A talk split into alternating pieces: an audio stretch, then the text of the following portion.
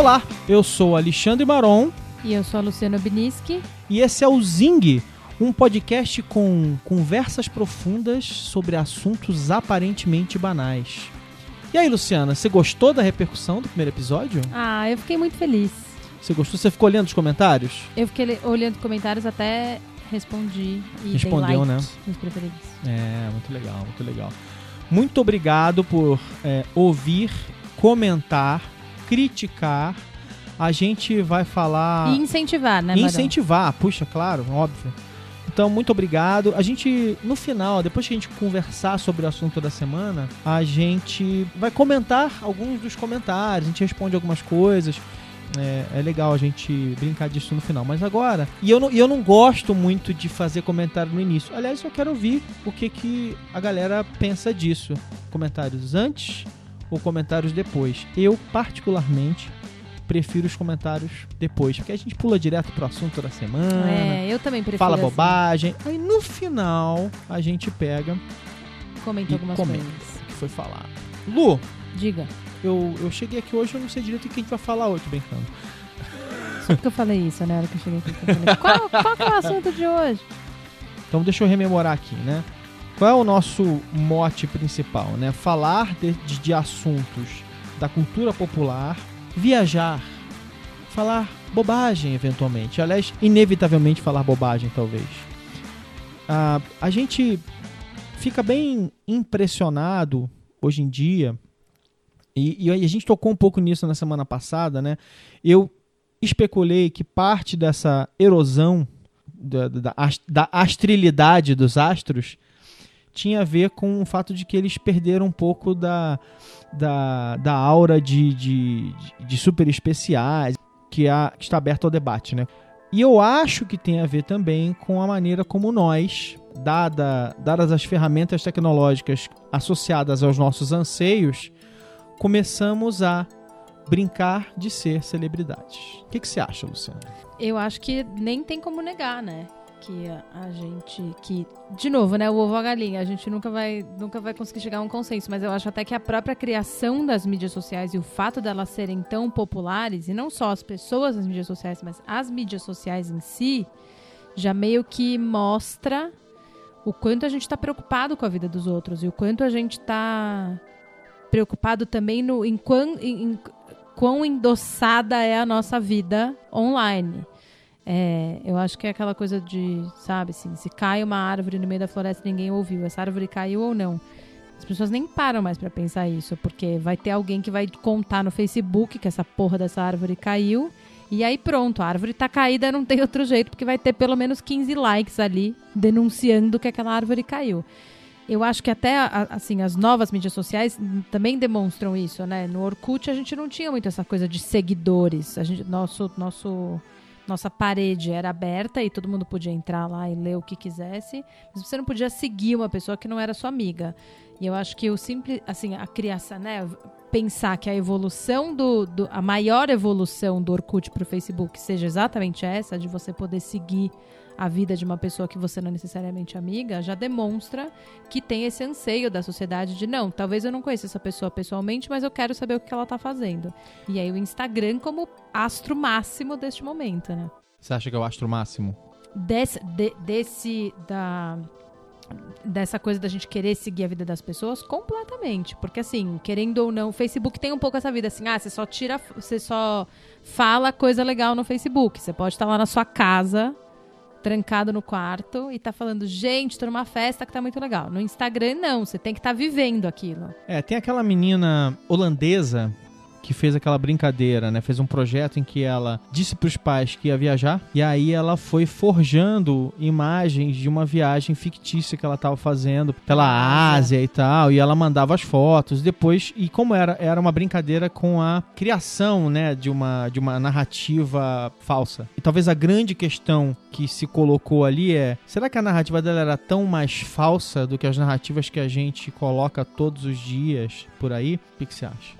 Então, é, eu, eu acho que é isso, assim. Eu acho que a gente atualmente vive meio um híbrido, né, de realidade e do que, que é que a gente vive de verdade. Eu acho que a gente tem que pensar mais sobre isso, porque eu acho que a gente critica. O que eu vejo é muito isso, assim. Eu, eu curto reality show, assisto muito. Aham. E, e não me sinto mal a partir do momento em que eu assumo que uma série roteirizada é aquela em que você se vê na série. Então, um reality show que é minimamente roteir, que é minimamente roteirizado, não, é roteirizado. Muito E é- roteirizado. pois é, e aí as pessoas partem desse princípio, putz, mas é roteirizado. Mas, gata, você assiste ficção e quanto mais parece com a tua vida, melhor é. Então, assim, qual que é a diferença entre a vida da Kim Kardashian e uma série que você assiste que foi completamente roteirizada? Eu não me sinto afetada pela fabricação ou pela artificialização da vida alheia. Ao contrário, eu acho até que existe um certo conforto nisso.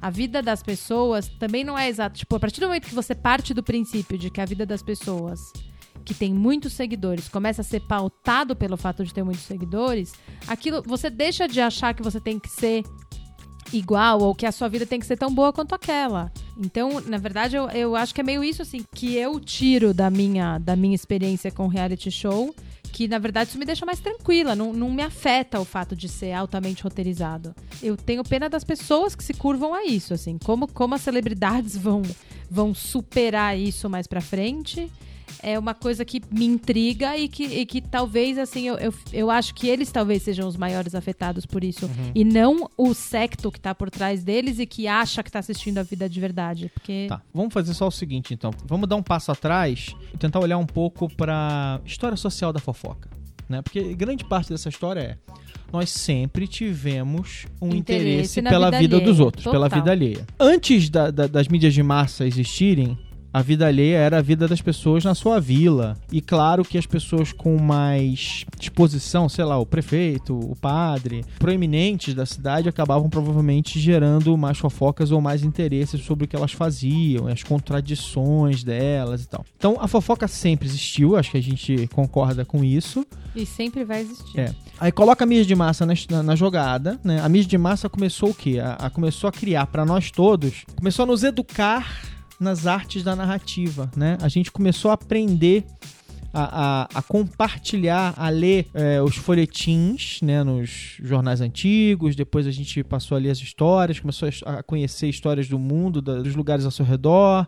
Depois a gente coloca fotografia, depois a gente coloca rádio, depois a gente coloca cinema e tal. Então a gente passou um século, o século XX é, é- é- é um grande crash course em construção de narrativa. A gente se encheu de referências. Tem uma brincadeira de que basicamente todo mundo tem uma ideia, mesmo que você não saiba se comportar na frente de uma câmera. Mas você, você sabe o que é uma pessoa que sair bem na frente da câmera. Mas o século XX foi essa, esse grande crash course. A gente aprendeu um monte de coisas. Só que a gente passou grande parte do tempo assistindo pessoas que tinham acesso a essas ferramentas. E aí que eu falo, vou voltar de novo na história do Star System, da, da- do surgimento né, da, da, da imprensa de, é, sobre, os, sobre as famosas as colunas sociais. Né? A primeira coisa que você faz em qualquer jornalzinho de cidade é criar uma coluna social. E o colunista social ganha uma, um poder e uma influência enorme porque ele, ele vira né, a pessoa que valida ou invalida né, quem, quem é importante e tal.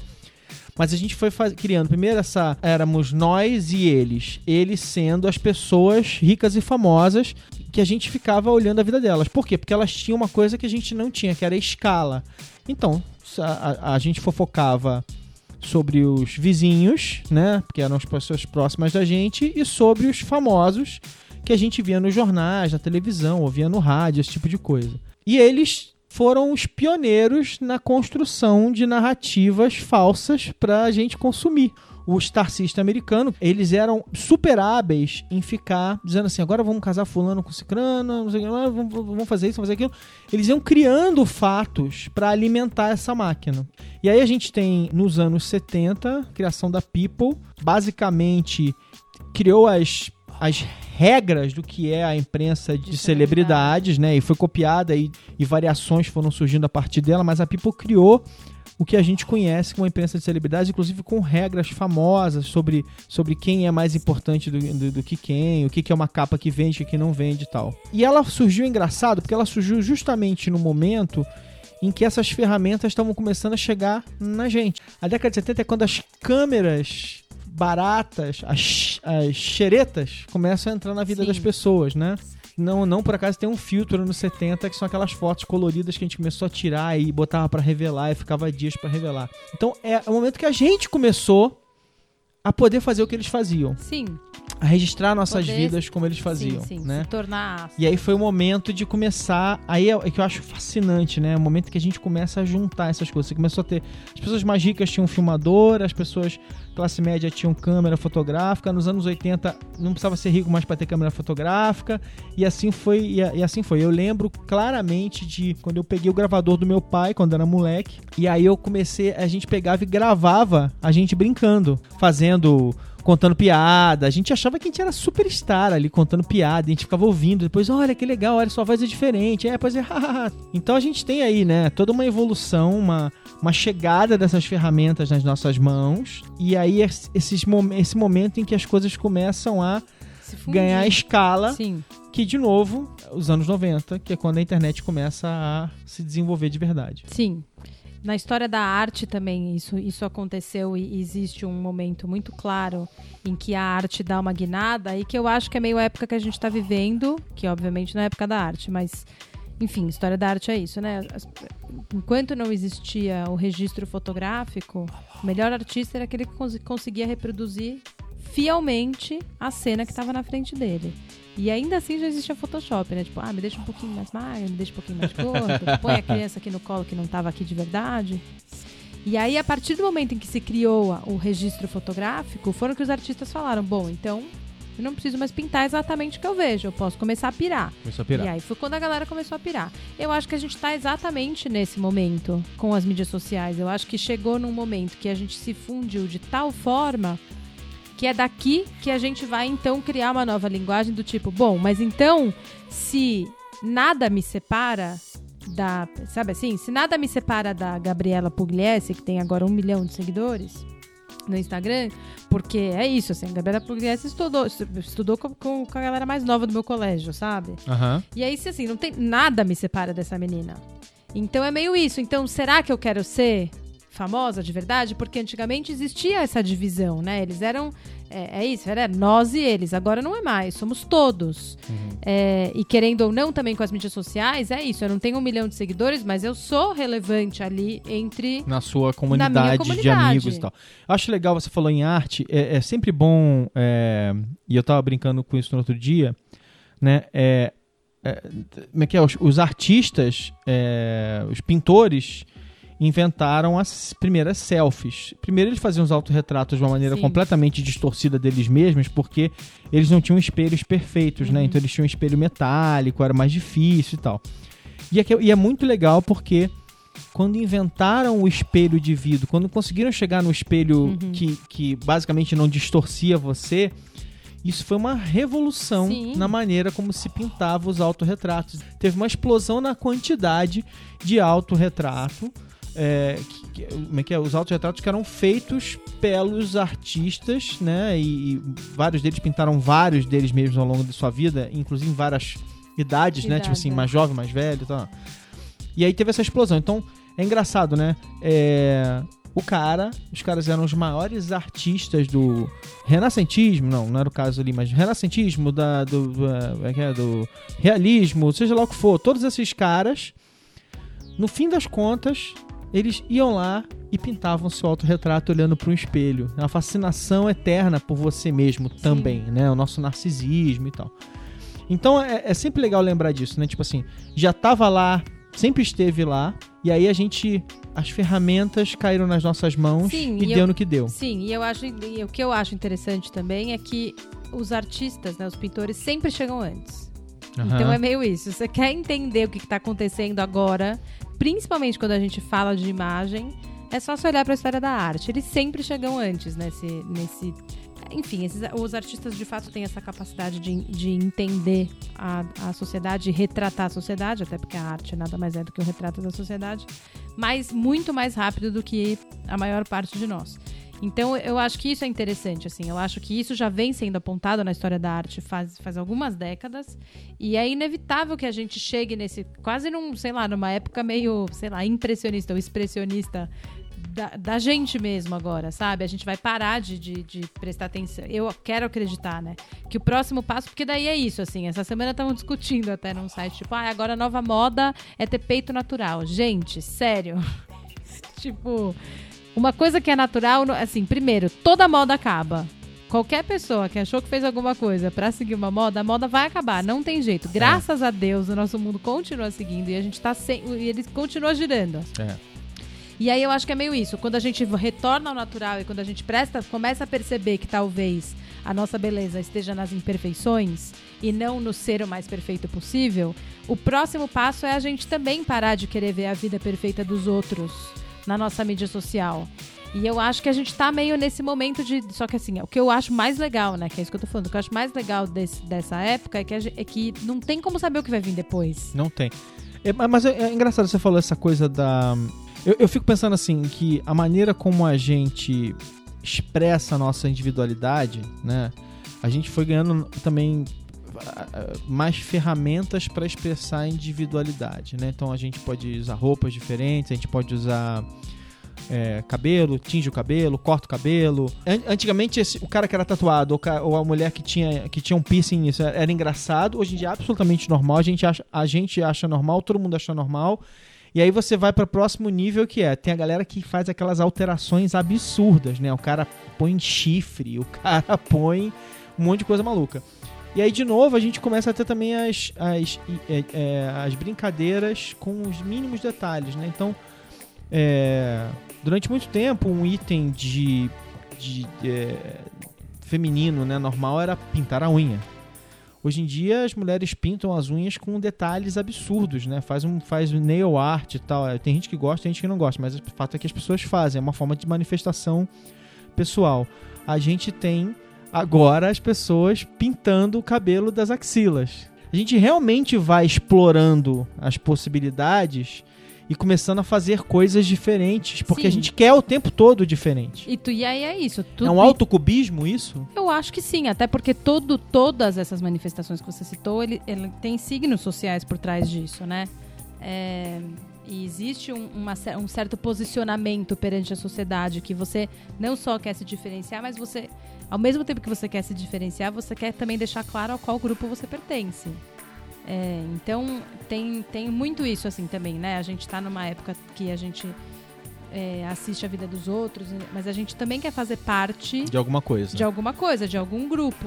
Eu, eu, eu acho muito engraçado quando você, é, é eu já fui com amigos é, comprar skate na galeria do rock lá no, no, lá no centro da cidade, por exemplo. Aí você tá com um amigo seu e aí um olha pra cara do outro e vê a galera toda de preto, aqueles casacões, aquela coisa e tal. Aí, alguém, aí o cara olha para mim e fala assim: Que ridículo, esses caras se vestem todos iguais. Aí eu tô de camiseta com estampa, Sim, ele tá de camiseta com estampa, iguais. calça jeans, Sim. um tênis da Nike, da Adidas, seja lá o que for. Aí eu falei: E você acha que a gente. Não tá, tá super diferente? Pois é. eu fui num festival de música faz umas duas, três semanas. E era um festival super descolado e aí eu achei engraçado porque eu entrei lá e as meninas estavam todas uniformizadas. Mas elas de fato não tinham a mais remota ideia de que elas estavam todas uniformizadas. E elas estavam uniformizadas completamente hipster, de uma forma que todo mundo vai se vestir daqui dois anos, na toda a lista hipster, sabe? Então era isso. E aí elas estavam meio que fantasiadas mesmo. Todo mundo de chapéu, como se elas estivessem no Coachella, que preciso avisar, não estavam. E se achando a última bolacha do pacote que aliás eu assisti um vídeo, um meme maravilhoso essa semana, todo mundo deve ter assistido também, de uma menina que fica mandando recado pra uma, pra uma, pra uma desafeto. E ela fica filmando e ela fala assim: Garota, você se achou a última bolacha do pacote? Deixa eu te avisar, a última bolacha do pacote tá sempre quebrada. E eu achei, eu achei ela muito gênia. Então é isso, elas estavam se achando a última bolacha do pacote, ninguém tinha avisado que, elas, que na verdade a última bolacha tava quebrada. E elas estavam vistas assim, com um shorts cintura alta, que nem favorecia talvez 30% das meninas estavam usando, sabe? Me dei meio pena, assim, porque eu fiquei pensando, puta, elas acham que elas estão tão diferentes das meninas que ainda usam coroa na cabeça, de flor, tipo Lana Del Rey, sabe? Elas estão se achando tão pra frente dessas meninas, mas elas estão tão uniformizadas quanto as meninas que que, que ainda usam coroa Não, de e as pessoas parecem elas não ter essa, essa noção de que existe essa uniformização do grupo, né? O grupo se identifica se vestindo de maneira parecida. É, Você é, sabe que eu. Deixa eu só terminar, que eu, eu fiz um curso de antropologia visual não faz muito tempo. E aí a gente. Ah, sabáticos. Ah, é, pois é, no sabático tem disso. O meu professor estava falando que ele tinha feito uma pesquisa, a mesma pesquisa, no Rio e em São Paulo. E como ele tinha sentido uma diferença muito grande, assim, de como identificar, ter certeza que ele tinha uma amostragem do grupo que ele precisava, que ele precisava entender. É, como era diferente, assim, garantir essa amostragem no Rio e em São Paulo. E ele falou que uma das diferenças que ele mais percebeu e que, e que, e que ele não esperava ver é que no Rio de Janeiro as pessoas de fato querem ser únicas. Então elas se vestem diferente. né? E em São Paulo as pessoas querem, elas têm muito orgulho assim de onde elas vieram, a qual grupo elas pertencem. Então é tipo isso assim, ah, é porque eu sou da zona, porque eu sou da zona norte, então eu faço não sei o que, não sei o que, não sei o que lá. E ele sente orgulho nisso, em, em seguir o- a, a cartilha da, de onde ele vem. E eu achei engraçado prestar atenção nisso, porque mesmo quem não segue cartilha está seguindo a cartilha do seu grupo de não seguir cartilha. é, É, de não é. seguir cartilha. O, o, o, reality show, ele é um, ele é um produto é, curioso, né, do, é, do- dos anos 90 principalmente. Talvez o primeiro reality show realmente popular foi o Real World Real. World, eu adorava. É, é. desde aquela época. Isso aí. Sou maior precursora dos reality shows. Não, pois é, porque a, a- a MTV, antigamente, ela, ela realmente é, criava coisas, Ditava né? tendências. Ditava total. tendências. E o Real World era exatamente. Era meio um Big Brother, mas não era, porque era bem mais legal. É, eles, eles, eles saíam, né? Eles, era acompanhar eles, Não, né? eles era, saíam. Era mais, um Disco- era mais um Discovery Channel Era quase que... um Discovery Channel mesmo. É, Mas era, era, era, era observar os animais num habitat mais ou menos natural. Então, mas mais era, era meio isso. Mas eu acho que já nessa época já tinha essa coisa de pertencer a um grupo ou de você se reconhecer naquilo. Eu tinha muita vontade de ser selecionada pra ser para ir pro Real World. Quando eu cheguei Mas eles faziam um monte de coisa legal, era legal pra Sim, caramba, e eles claro tinham que todo tipo um queria. objetivo em comum. Não era uma coisa meio de jogo, não era uma coisa de expor as pessoas pelo simples, pra- pelo simples prazer de expor as pessoas. Existia ali um- quase que um. Putz, sei lá, como uma experiência social ali, né? Você se sentia. mesmo quem estava dentro do real world não se sentia explorado, ele se sentia como parte de fato de um experimento social. É, e eu, quando chegou na época de, de, de eu poder me inscrever pro real world, eu me inscrevi. Você, tentou? Sim, mandei Ui, um vídeo. Que legal. Mas nunca fui selecionado. Mas ah, sabe o que eu acho interessante, né? É, e, e- e eu sempre vou, vou ficar fazendo isso, tipo, cruzando. Porque eu, eu realmente acredito. Eu, não- eu, não, eu, não, eu não gosto de tecnologia pela tecnologia, mas eu realmente acredito que as pessoas criam as ferramentas meio que pra ca- canalizar algum Pra anseio. sanar, pra, pra sanar seus, canalizar algum anseio. sim. Então eu, eu gosto sempre de, de lembrar né, que os reality shows são filhos diletos de cineastas como Stanley Kubrick e Martin Scorsese. Os Sim. caras que eram absolutamente loucos pela ideia de ter uma câmera mais leve que eles pudessem fazer aqueles movimentos loucos deles. Então, os reis do traveling, né, aquela, é, que isso era possível com, com, com as câmeras ainda eram pesadas, com uma parafernália, uma câmera mais leve, ainda pesada, né? O cara que carregava aquela câmera sofria com um equipamento grudado no corpo dele, mas elas eram, ela, eram câmeras que um ser humano conseguia carregar e que faziam imagens absolutamente incríveis. E essas câmeras, elas vão dar nas câmeras mais leves que tornaram possível a, a- a- existência do conceito do reality show. Então a tecnologia, ela tá ligada é, ela, ela, ela viabilizou a existência desses, desses programas, né? A câmera na mão leve e não só os reality shows desses que a gente tá falando, e que são reality shows por excelência, então vamos reunir todo mundo numa casa, mas, os, mas mesmo assim, os programas de viagem, essas coisas que tinham que começaram a ser um olhar mais subjetivo, Exatamente. que não era só tipo ah, vamos viajar para Havaí e essa aqui é a sua Bíblia, porque a gente filmou super bem filmado, então você vai acreditar que a gente fez a melhor pesquisa do mundo. Isso. Mas de falar, tipo, não, essa é a minha experiência, vou te levar você. Com a minha experiência, a gente vai levar uma câmera pequena e vamos filmar o que, que a gente conseguiu fazer em 3, 4 dias. É, é, elas, é, é, a tecnologia tornou possível, em primeiro lugar, uma coisa que estava também é, se expandindo pelo mundo, que eram os canais a cabo, se popularizando, as grandes redes criando canais novos e tentando se espalhar pelas operações que estavam que estavam sendo insta- instaladas pelo mundo. Então, os anos 90, eles viram uma coisa. é, Tem uma, tem uma junção muito interessante que é o seguinte: você tinha um monte de canal, você precisava preencher esse canal com conteúdo, né? No mesmo momento em que, as- em que os equipamentos de filmagem tinham ficado mais baratos, mais leves, mais portáteis, e você agora era capaz realmente de fazer coisas que antes seriam caríssimas de fazer. Uhum. E aí essa junção criou ali, era massa crítica para criar uma série de, de conceitos e programas, ideias que simplesmente não tinham precedente antes, né? Ou eles, ou eles, eram, eles eram muito diferentes, eles tinham uma estética totalmente certinha, quadrada, até porque as câmeras não podiam fazer um monte de coisa. Você tinha que ficar com aquela câmerazinha, tripézinho, imagem fixa, Sim, não sei o quê, cinematografia super careta, embora linda e tal.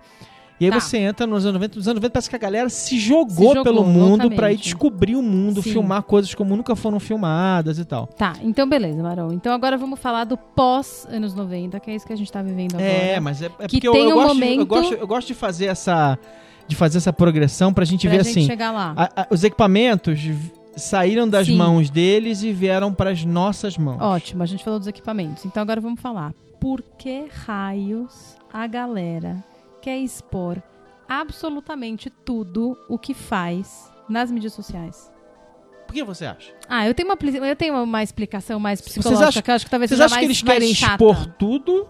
Eu não, eu não sei se é, assim, é, Como assim? no, como Não, não, você pera. acha que quer expor É claro tudo? que Existe uma gente- hashtag no Instagram que chama AfterSex. claro que tem gente que quer expor tudo sem muito Critério. critério, que é uma espécie de critério, né? Assim, tipo, vou botar tudo pra ver o que pega. É. Mas eu acho que tem, não necessariamente é uma busca por fama pura, e tem gente que faz pela fama e tal, pra tentar construir alguma fama, sex tapes e coisas do gênero. Mas eu acho que tem uma tentativa.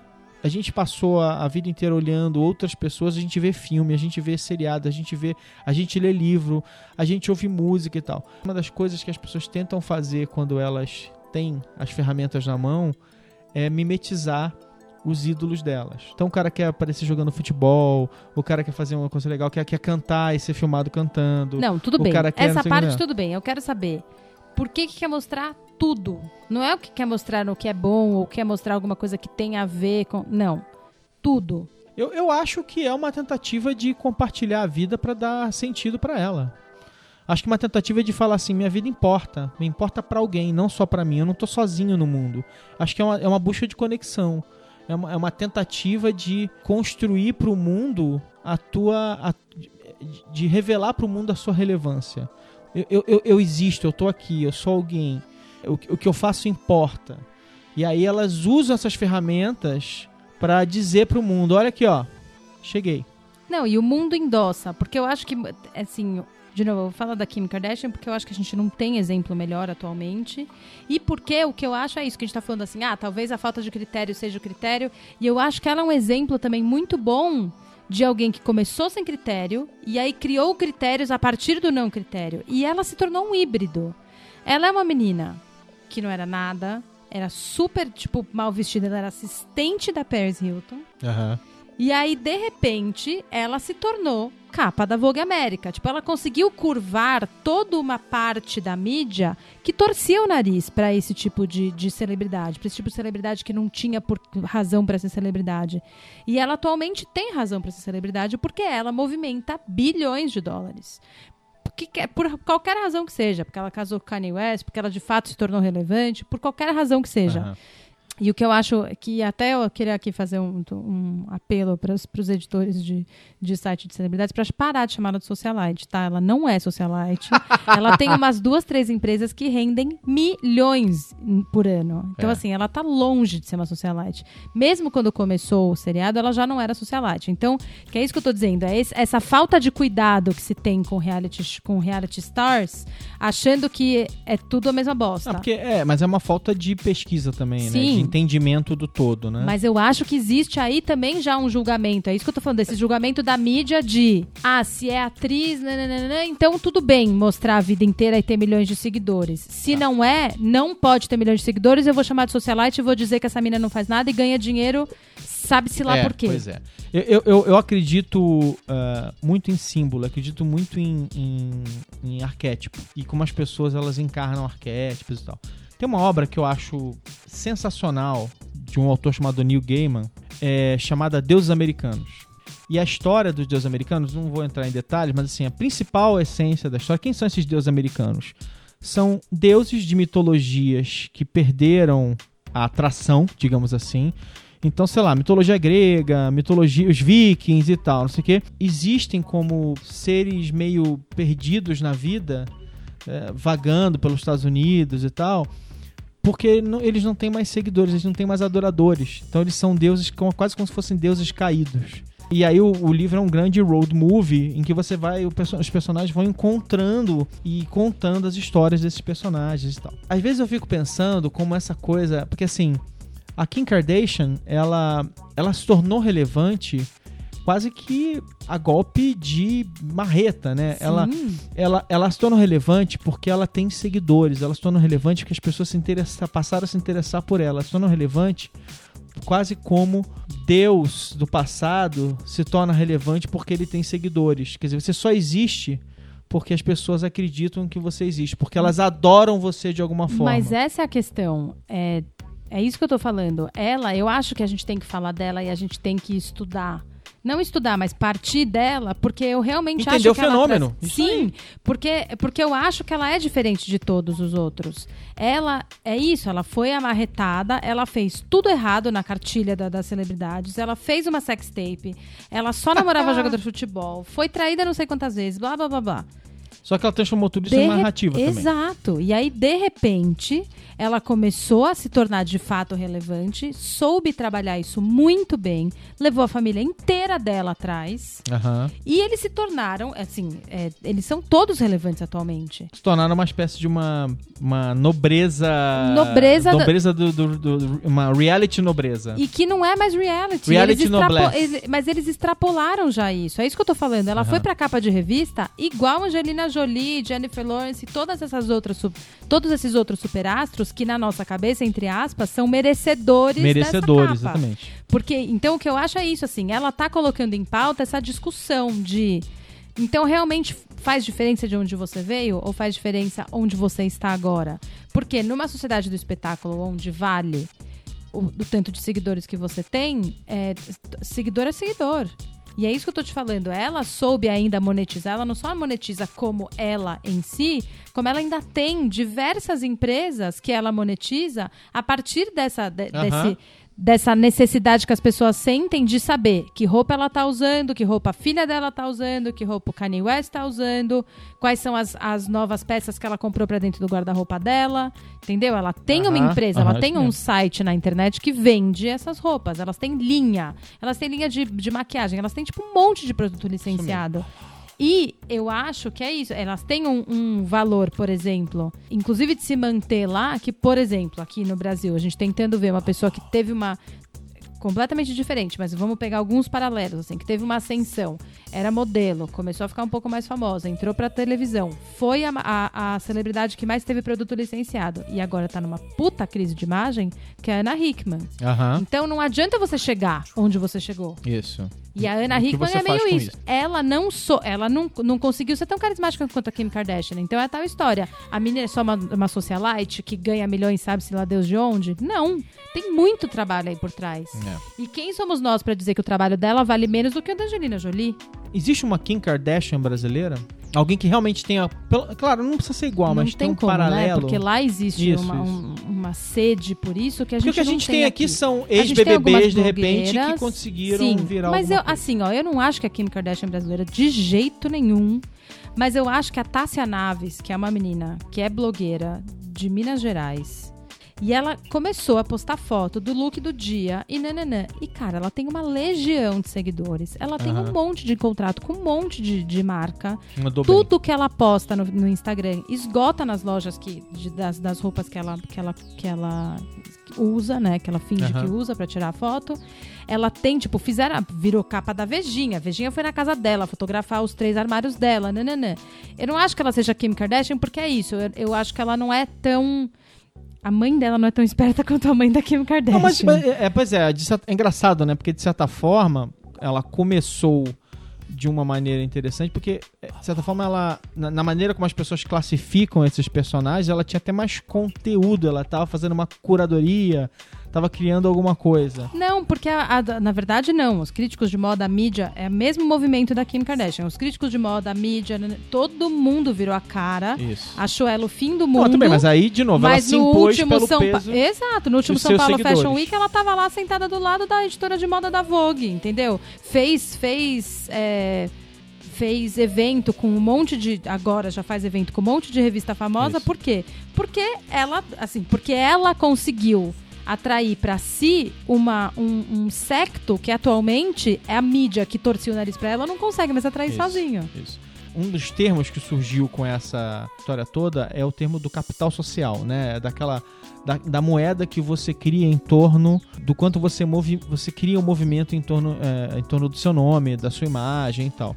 É, nos Estados Unidos tem um livro chamado The Wolf Factor da, da Tara Hunt e que acabou sendo usado pelo Cory Doctorow em alguns contos de ficção científica e tal, que essencialmente é a transformação do, do conceito de capital social numa moeda corrente. É como se você conver... é como se você trocasse os pontos do seu dos seus likes por alguma coisa que pudesse ser realmente usada a seu favor. E é engraçado, quer dizer, a gente está fazendo isso, a gente só não criou uma. A gente só não estabeleceu a, o câmbio, né, direto, uma- um câmbio perfeito disso, mas as pessoas vão atrás desse, desse capital social, mesmo que elas não entendam que é isso que elas estão procurando, como uma forma de se manter relevantes. né? Sim. né?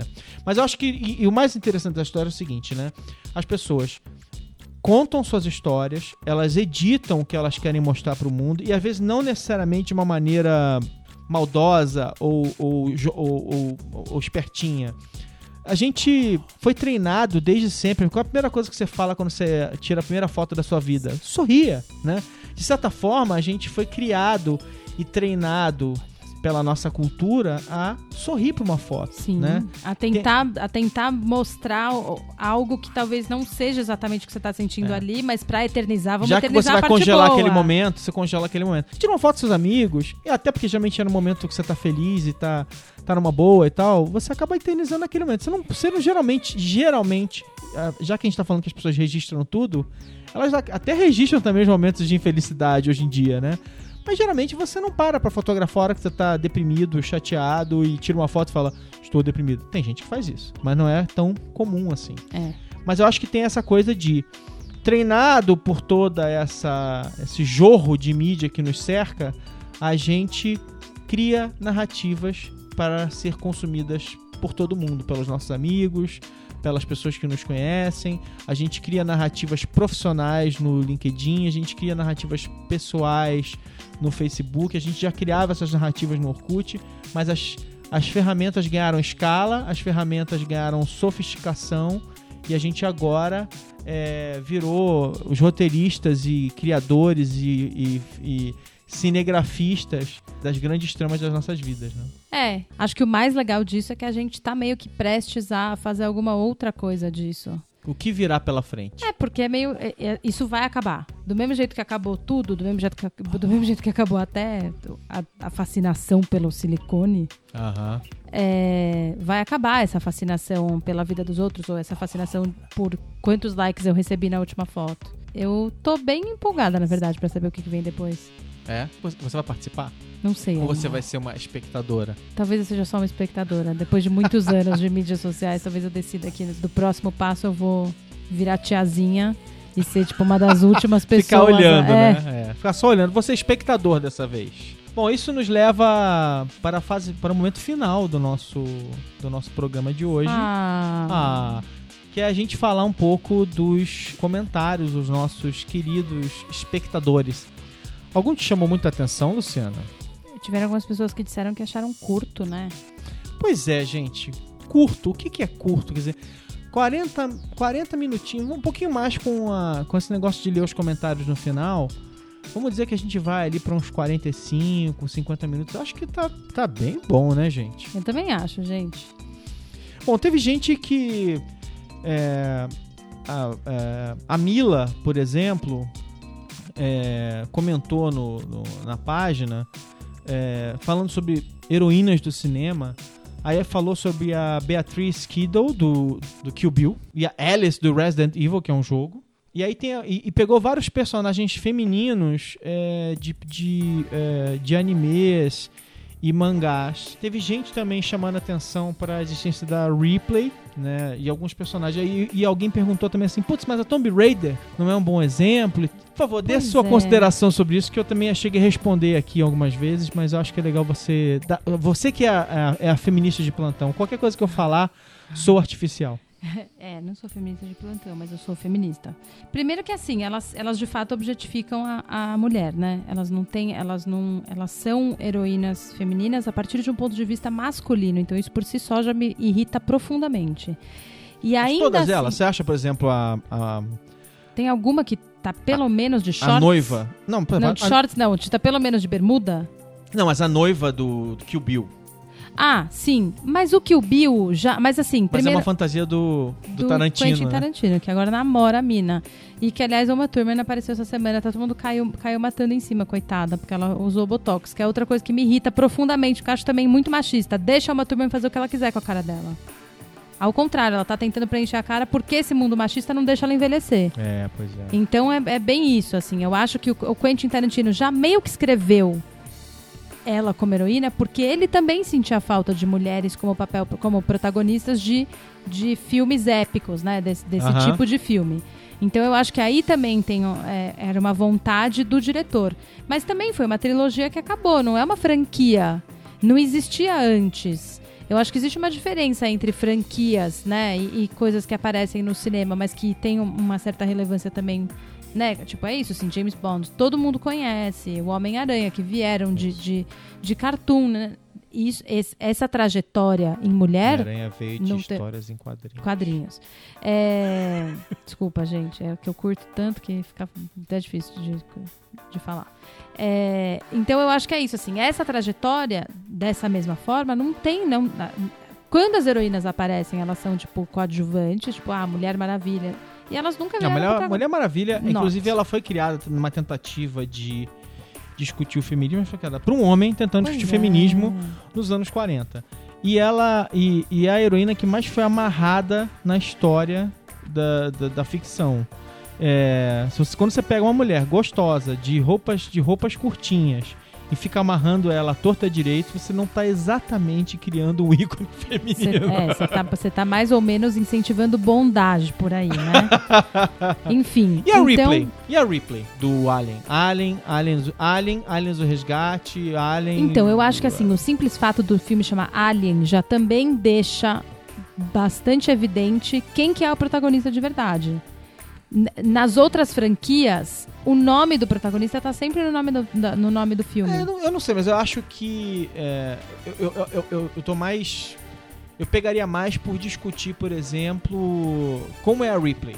Qualquer, qualquer outra coisa. Eu nem, sei, eu nem sei se eu diria que a Ripley é um bom exemplo, mas é que alguém levantou e eu fiquei tentando pensar: será que a Ripley é um bom exemplo de uma heroína? é, Ela não. Porque. Eu não acho, não. Eu não assisti todos, vou ser bastante sincera, mas eu, mas eu não acho, porque ela, ela também. Ela é. Ela não é acima do bem e do mal, assim, que nem são os outros, os outros personagens. nem um pouquinho, Lu- Luciano? Você acha que a Ripley é assim, é reprovada? Não, Não, não acho não que leva ela tá nem nota repro- 7. Não, gente. Não passa de ano. Ao contrário, acho ela maravilhosa. Acho o filme maravilhoso. Acho Sigourney que ela Weaver ocupou. maravilhosa. Sigourney Weaver maravilhosa. Acho que ela ocupou um lugar que nenhuma acho outra que- mulher conseguiu Porque eu ocupar acho que a época. única. E, e, é, talvez assim, uma, ah, uma coisa que coloque ela numa posição meio. É, tira um pouco ela da sua, do seu esquadro. É que principalmente no primeiro filme, a, a- a cena final é ela seminua dentro da nave é. enfrentando o Alien. Mas eu acho que é uma cena nada erótica, assim. Não tem, eu não, não vejo erotismo naquela cena. Embora é, a molecada vê erotismo em qualquer coisa, né? Afinal de contas, né? Pois é. Não, Mas eu assim, acho- ver erotismo- Mas eu acho que. e o pior, erotismo heterossexual ainda, né? Com a É. Sigourney Weaver. Todos Mas eu acho que tem uma coisa interessante naquela cena que a, a nudez é pra aumentar a vulnerabilidade. Nu- Nudez sempre foi Sim, ligada à sim. vulnerabilidade, né? Quer dizer. Mas enfim, é. Não, eu É, acho que é um nossos bom ouvintes exemplo. tentaram aqui Sim, achar tentaram levantar séries e, no fim acabaram concordando comigo que no fundo, no fundo não tem. e, e tentar e a outra foi a, a, a, a, a Jennifer Lawrence no, no Jogos Vorazes, né? É, mas que também, assim, eu acho ela linda, super heroína, tá tudo certo. Porém, não tem nudez. Não tem nudez. É, porém, de novo, é isso. Eu gostaria que, que o nome do, do filme fosse o nome da personagem dela, que chama como? Pita é o, é o menino, né? Pita é um menino. Ela é a, a, a- não lembro. É, Não, lembro, não vou vou lembrar o lembrar. nome dela. Veio na, veio na cabeça agora Calice, mas obviamente Não. que não é. Não, pois é. E a Khaleesi do Game of Thrones? Não, ah, porque é o nome da é série não é tipo- Khaleesi, né? Então não vale. Não, mas aqui, tipo, Game of Thrones é todo um outro universo de, de, de maravilhosidade. É tão absurdo, tão absurdo, tão absurdo, que é capaz mesmo que tenha uma heroína boa lá dentro. De tão, de tão fora da caixa que é aquela série. E que eu acho maravilhosa. Assisto loucamente. Legal. Então, ó, vamos lá. É, O, o Raul perguntou sobre a história dos O 10 Raul episódios. perguntou. É isso. O Raul perguntou. É, você não acertou? Então, ele perguntou sobre a história dos 10 episódios. é, temporada teste. Elogiou, falou que legal e tal. A princípio, a gente quer fazer 10 episódios. É uma forma também da gente. Tem, tem, um- tem uma série de objetivos claros sobre o que a gente quer fazer. Não, Marão, a não, gente Marão, não explorar. explica muito. É isso. São 10 episódios. Se vocês não quiserem, se vocês acharem que é pouco, aí vai ter que fazer campanha. Faz um abaixo assinado no Avaz, sei lá. Faz alguma coisa aí. Dependendo do quanto você se mover. A gente aqui tá na mídia do espetáculo, minha gente. Se É. vocês não fizerem muito barulho aí do desse lado, a gente, acaba vo- desencanando. aí a gente decide se a gente volta ou não volta, Pois né, é. Lu? Pois é. Me tornem a Kim Kardashian que a gente volta. Bom, acho que é isso por essa semana. A gente tá no meio do carnaval, mas pra gente, a gente tá no passado, entendeu? Eu, no caso, tô no bloquinho. Cordão do Boitatá. Mas é isso. Então, até o próximo programa. Muito obrigado por estar conosco até o final. E volte semana que vem. Né? Um Obrigada, abraço. gente. Bye, bye.